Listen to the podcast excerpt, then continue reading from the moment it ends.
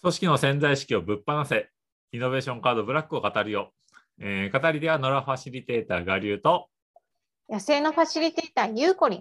そして、えーブランド戦略コンサルタント、江上、えー江上隆夫がお送りします。おーはい、今日のカードは何でしょはい、今今日日ののカカーードドはは、えー動画を作る、ミジョンの6ですね。動動画を作るね。画、うん、これはなんかもう、書かれてる通りなので、作ってくださいで何終わりなんだけど何 もうえ、まあ終わ面り白いのは、これさ、英語だと、あのメーカーのアニメーションビデオって書いてある、アニメーションビデオって書いてあるんだね。アニメーション、あ、本当ですね。うんで別にこれアニメーションである必要もなくて、アニメーションでも全然構わないんだけど、はいうはい。んまあ多分ね、このカードを僕らが作った時に、ううんん多分そんなにまだみんな動画バンバン作ってなかったよね。全然作ってないよ。そう。あこのカードが作られたのっていつだったんですだかいぶ前だよね。 11年前。あ、そんなにだから、あ構想がね、構想が。あああ、あでそ、んなにそうだよね。作られてから10、えっと7年、8年目。うん。だからまだみんなこんなにね、YouTube ガンガンやったり。だから TikTok とかい。ないよ。そうそう。 っていうか、めあのスマホっていうか、デバイスがなかった頃ないないない。いや、でデバイスギリあると思うんだけど、あんまりえ、あったっけそう、あると思うけど、そんなには、あの、まだ動画ガンガンみたいな。動画は全然ないよ。だって、転送速度とかとかさ、まだちょっと遅いぐらい。遅い時だから。 4G が普及して、まあまあっていう感じなんで、なんだけど、まあ今、今、どんどんこれ意味合いが重くなってきてて、そうですね。これね、あのブラックカードの最後の方のカードじゃない。この後はうんポスターを作るってやつが最後にあるだけなんで、まあ簡単に言うと、ビデオで、まあたすごくあの純粋に意味だけをあの考えると、まあ、ビジョンの6なんで、そのビジョン、ビジョンみたいなものを、ちょっと抽象的なものを動画にするととってもいいよっていうカードですね。うんで、あのーなんていうかな、ああと例えばビジョンって動画にするっていう会社さんがちょっと多いんだけど、うんあのーなんでその動画にするといいかっていうと、基本はその動画って、エモーションのなメディアっていうかさ、こう感情をこう乗っけられるメディアなんだけど、うんあのー複雑なことも簡単にするっていう意味でも動画はすごくいいじゃない。うんああ、複雑なことを簡単にする。そうそう、教育系の YouTuber ってたくさんいるけどさ、ああ、 YouTube 見ると、ああ、そうかそうかって、こう読むときよりはるはるかに早く理解進むじゃない。確かに確かに。うん、で、かつ、エモーションも使えるってことで、だからメディアとしてはやっぱ動画すごい優れてるんだよね。うんだかうら、ん、まあ今みたいにさ、あのーめちゃくちゃその、なんていうの、誰でも簡単に動画がつか作れる時代じゃないですか。ううんん、えっ、と、そそれも、まあ、簡単に、本当に、まあ、iPhone の中で完結することもできるし、本格的に作ろうと思ったら、まあ、ちょっとした機材を買えば、あうんの、動画のアプリケーションでもさ、例えば今、あのダヴィンチリゾルブみたいにさ、無料でめちゃめちゃ優秀なやつもあるんで、だうんから、すごい時代になったなと思いますよ。僕が例えば CM 制作とかにに入ったことって、今のこうこの程度のソフトが、多分ね、あの、映像専用のサーバーとか部屋も用意しなきゃいけなくて、うんうん何億っていう、奥奥ですよ。奥、奥奥、本当に奥。その撮影機材やルーム、あ、撮影機材じゃなくて、その映像の編集ルームだけ。映像の編集ルームだけで。うん。それが今、ほとんどな何千分の1のコスト。 下手するとスマホのみ。そうそう、何万分の1っていうね、本当にめちゃめちゃ安く作れるようになったんで、多分、音音楽よりも映像の方が、ここ30年のコストの激減ぶりってすごいんじゃないかな。うんうん。だからそういう意味じゃね、みんながね、動画作る時代にもうどんどんどんどん入ってって、多分そのうちメールとかああいうのも割と動画っぽいものが出てくるんじゃないかなと思ってるんだけど。で、まあ、そういう意味で編集、自分の思いを伝えるとかそういうのでも、まあ、動画を簡単に使って伝えていくってことをすごいやれるようになるかなっていうふうに思います。うんうんあとね、えっと、実際動画を作ってみると分かるんだけど、うんちょっとストーリーを作るやつだと、実は動画って、あの考えなきゃいけない要素がいっぱいあるのね。うんうーんそ。れでただ全体のシナリオをどうするかとかうん、あと映像のそのトーンマナーとか、撮り方をどうするとか、うんナレーションはどうするの男、女とか、どういう声とか、音楽はどういう音楽がいいの、?SE、あの、まあ、どういうふうにするスーパーはどういうふうに入れるみたいに、すごいいっぱい考えなきゃならないことがあって、例えば何かの一つのことをこう、土管しようと思ったら、それすごく深く考えなきゃならない。 うんうんいろんな多面的に。だからそれはそれで動画を作るってこと自体がすごい、なんていうの、こう自分のこう思考を深めたり、うんあのーあいろんな発見につながるっていうこともあるんだよね。だ確か、からにいっぺん皆さんどんどんやってみたらっていうのが、まあ、動画を作るっていうこのカードの今でいう良さかなと思います。うんで、あとね、あの今度は動画を作って見せるときっていうことを考えると、うんあのー映画がなんでこんな人間 人間が人間がっていうかみんなが好きかっていうとさ、うんあの脳ってさうんいわゆる感情を扱う部分ってあるじゃないですか大脳辺縁系っていう、まあ、脳の,、あの真ん中の方にあるこうんう部分だけどでそこって言語を扱えないんだよ、 うんおおうん、論理判断ができない脳なのねあの原子の脳だから。でそこをこう大脳皮神秘神秘質っていうのがこうやって覆ってるけどそっちは言葉は扱えるんだけどこの真ん中にあるやつは言語は扱えないんだよね。へえ。へここが感情を扱ってるとこで、そうすーると、映画は、大脳神室は、これは嘘だって分かってんだけど、うんあこっちの論理的に方は、真ん中の大脳変形は、本当だって話するわけ。なるほどね。おお。実際に起こってる、起こってて、感情が動くやつは、言語が返せないので、うん論理で判断できないところだから、心はバンバン動いちゃうわけよ。で、こっちはう、んこの大脳変形は、本当だ、現実だって思っちゃうわけ。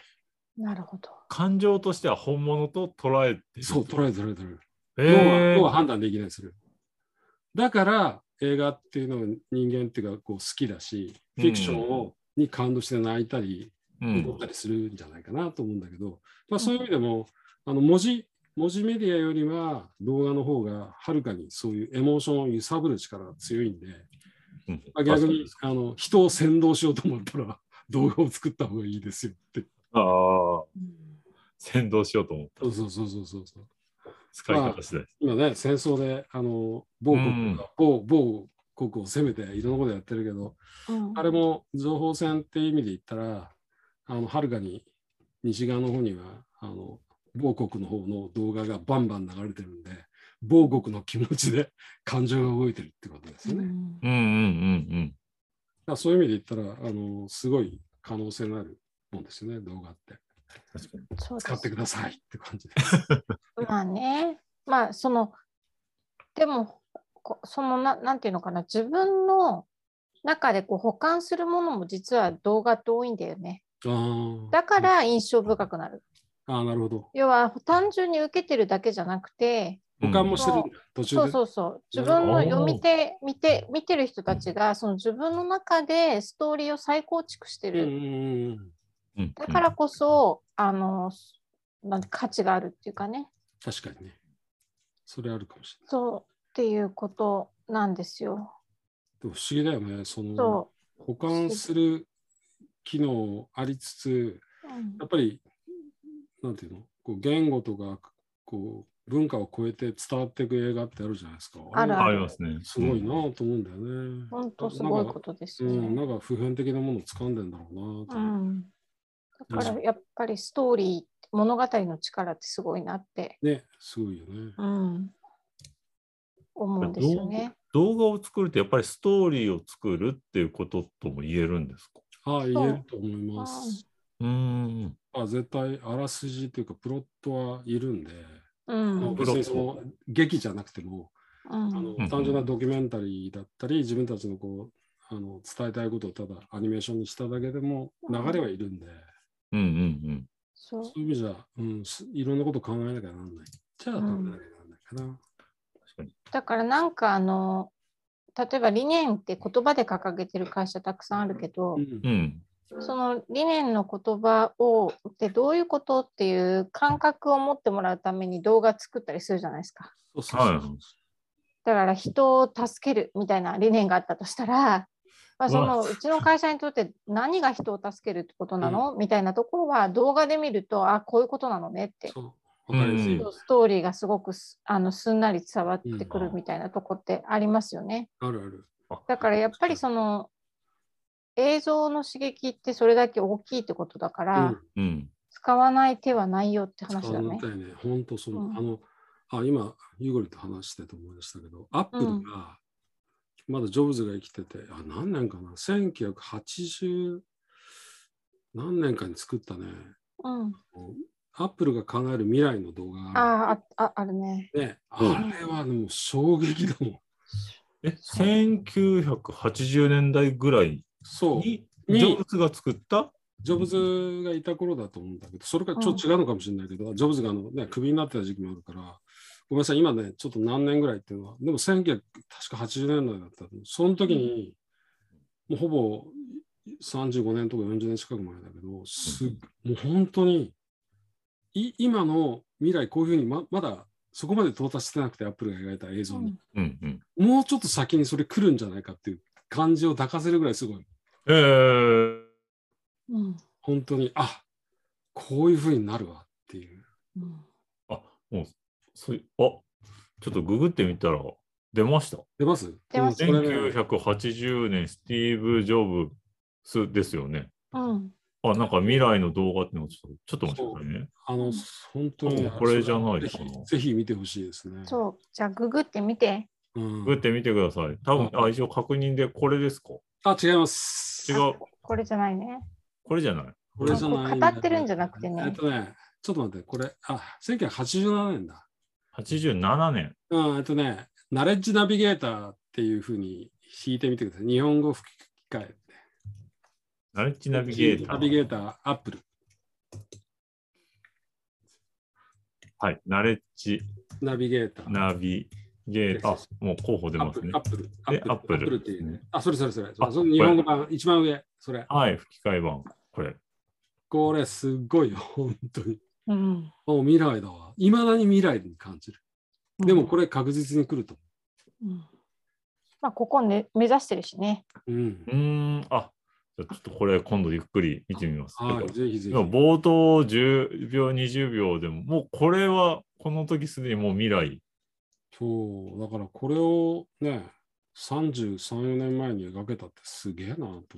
33年前だから。わ、すげえ。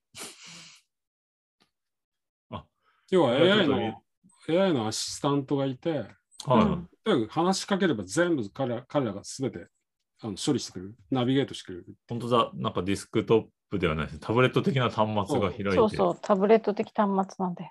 でで全も完部全に AI と受け答えしてる。